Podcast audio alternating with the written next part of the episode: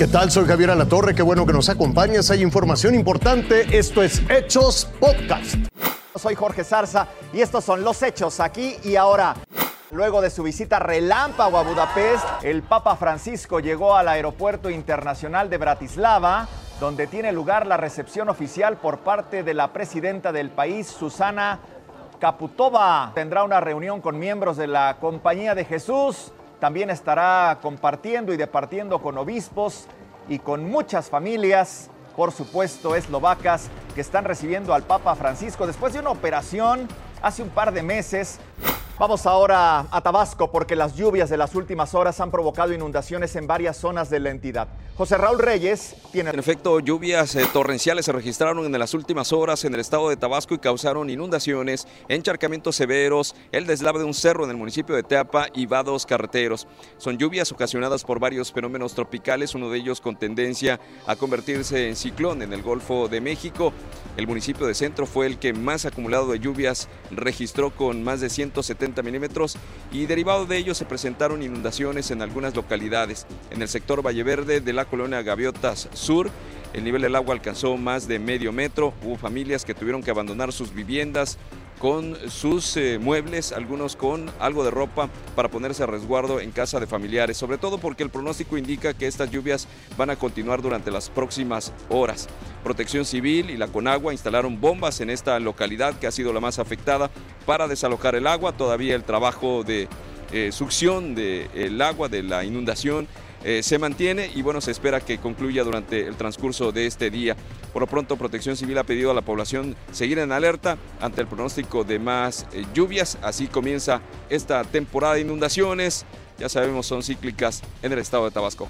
Le hemos dado seguimiento a la venta de drogas a través de la red y fíjese que la policía cibernética atrapó nuevamente a una célula del crimen organizado, una banda que buscaba refugiarse entre las sombras de Internet.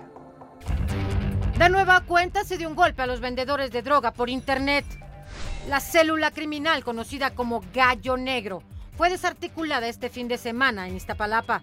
Seis presuntos integrantes fueron capturados durante cateos en la colonia Lomas Estrella.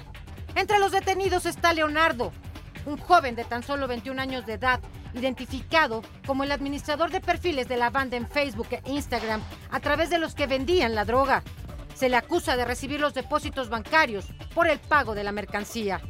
En el caso de Gallo Negro, la policía cibernética detectó que contactaba a clientes a través de solicitudes de amistad y les hacía llegar un menú en el que ofrecían marihuana y drogas sintéticas. La banda utilizaba toda la tecnología de las redes a su favor. Hasta tenían su página de publicidad en el canal Style en YouTube. En una entrega anterior, Fuerza Informativa Azteca dio a conocer la forma de operar de estos cibernarcomenudistas y cómo los combaten ante un aumento en sus operaciones por la pandemia. La pandemia se aumentó el consumo en redes sociales de todas, eh, en ámbito general, pero también en estas ventas ilegales. Y también es, realmente es que a través de pues, redes sociales hacen venta de cualquier tipo de artículo. También eh, lamentablemente de estas cosas, estas sustancias ilegales. Pero sin importar todos los recursos tecnológicos a los que recurren, estas bandas van dejando pistas que la policía rastrea. Los están capturando y ahora deberán enfrentar la justicia. Silvia Otero, Fuerza Informativa Azteca.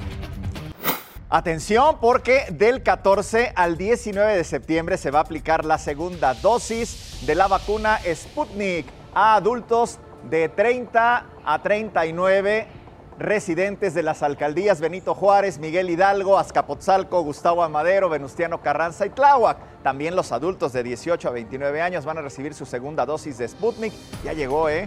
Va a estar en Benito Juárez, en Miguel Hidalgo, en Tláhuac, en Coajimalpa, los de 18 a 29 años van a recibir la primera dosis de Pfizer. Ya conoce cómo es el tema con la primera letra de su apellido. Te invito a que siga con nosotros mañana con detalles de más información que justo ahora está en desarrollo.